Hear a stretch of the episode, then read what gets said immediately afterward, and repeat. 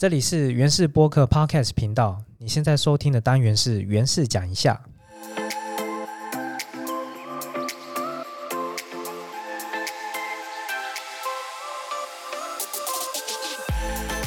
在这里，小编会短短的在几分钟之内，让你知道一则关于原住民族时事议题的单元。今天我们要来聊的是原住民加分的议题。前阵子四月中旬的时候，在这个台湾大学，也就是全台湾人众所皆知的第一学府，由台大学生会呢办了一个叫做“言论自由月”的活动。其中呢，有学生挂出了一些对原住民族有涉及族群歧视的布条，例如有出现这个原住民特权是政府对平地人的暴政，那也有出现这个火冒四点零五丈，呃，这些标题的出现。那其中这一条火冒四点零五丈的布条呢，后来经过查证之后，也调查出这份标题的内容，它是把这个成语火冒三丈的数字三。再乘以一点三五倍，也就是四点零五，用来影射原住民加分的政策。那因为这起事件涉及到对原住民族的歧视，那也引起了台大校园的内部，那甚至整个社会各界很多强烈的谴责。台大学生会后来也发表了公开的道歉声明，并且坦诚在这项活动的作业过程中有有所疏失。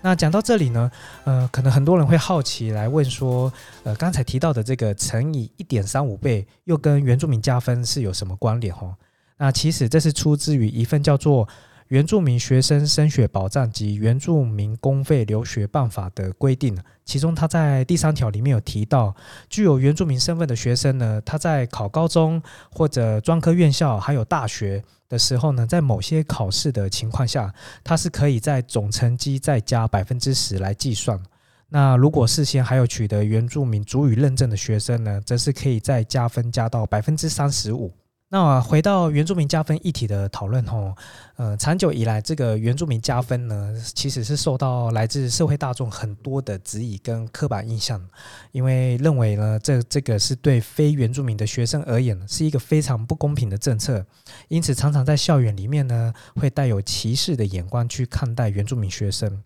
那例如在这次台大校园的争议的事件呢，其实就是类似这样的情况的一种案例啊。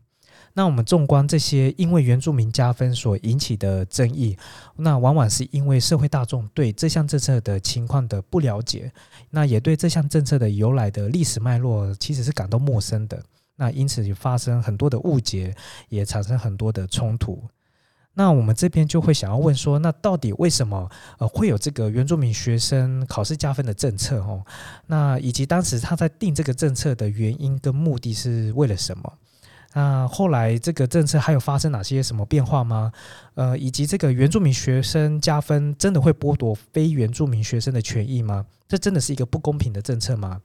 那小编在这里呢，把这些问题呢，呃，透过整理这个来自国立东华大学民主事务与发展学系的副教授，呃，来自布农族的董杠陈张培伦老师。他在原氏节目的一些发言呢，还有他一些相关的研究资料，我们把它整理之后，很快呢，在这个节目带大家快速的认识，来厘清这些问题哈。那首先呢，我们要来理解这套制度的缘起，那就必须要回到这个一九四零还有五零年代，那直到一九八零年代这之间呢，其实当时的台湾的这个政府对原住民实施的同化政策来开始说起。啊，董刚老师他有说到，当时政府的呃想法是说，那我要同化你，要把你变得跟我一样，那透过教育呢，就是最好的方式。这里的同化呢，它的意思就是指要把原住民变得跟汉人一样，要变得很会讲华语，呃，很会写中文，也要很会了解中国的历史。那也因此呢，政府认为透过教育体制来对原住民族实施同化呢，除了让族人来就读国小。国中，那为了更彻底的实施同化，也透过这个升学制度的保障，来鼓励族人继续升学啊，加强同化的这个成效。那升学考试加分只是这套制度里面的其中一项了。其实，在当时最主要的方式是保送就学，也就是在各个原乡地区挑选几个学生就直接升学，而不是透过加分哦。那但是到了后来呢，到这个一九八零年代过后，加分这个名词才比较常常出现了。因为呃后来这个时代的转变了，同化政策也被废除掉了，那政府也变得比较开始尊重原住民族的多元文化。那经过重新改革之后，也把这个原住民升学制度的保障呢，也重新的做了一些变化。但也发现呢，呃，原住民跟汉人之间，其实在社会经济。还有文化背景的差异还是很大，所以基于这两个理由呢，还是呃继续采用加分的方式来对原住民实施升学的保障的政策。那当时加分的方式呢，是让原住民生跟一般生来竞争相同的名额。但是后来又过了几年，教育部又重新的调整了这个模式，呃，把它变成所谓的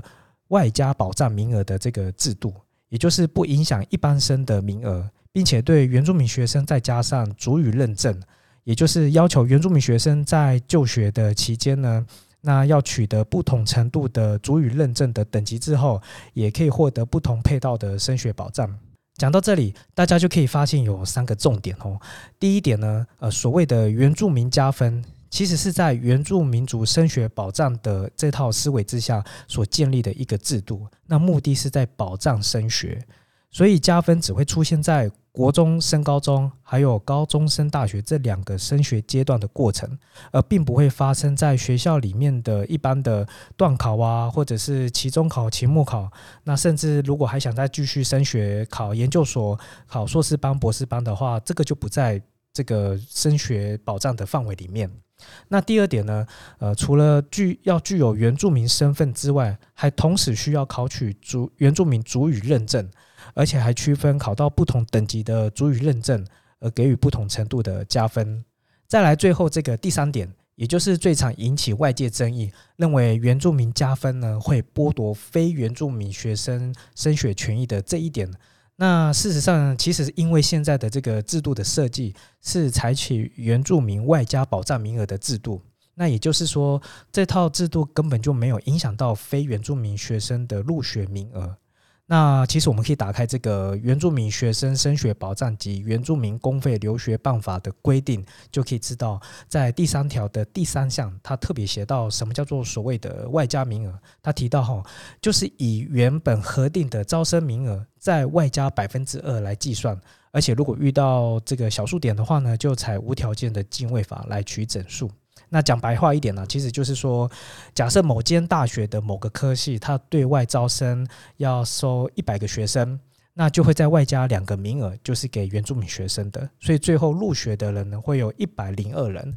聊到这里，差不多也是这集节目的尾声了。呃，希望能够提供给各位朋友，在之后遇到原住民加分议题的时候，能够有一点点的基本的认识。那当然啦，有关原住民加分议题的讨论，其实还涉及到很多很多的面向。其实现在也有一些讨论是在说，怎么样把这个政策可以更符合现在的需求，以及更符合这个公平正义也好，或者是历史正义的一些理念，来进一步的保障原住民族学生的权益。那如果对这方面的议题有兴趣的朋友，欢迎到我们的节目的资讯栏哦。小编其实这边有提供给大家我们原文会社群之前做过的专题，还有原视节目跟原视新闻相关的影音，欢迎大家过去阅读、过去收看。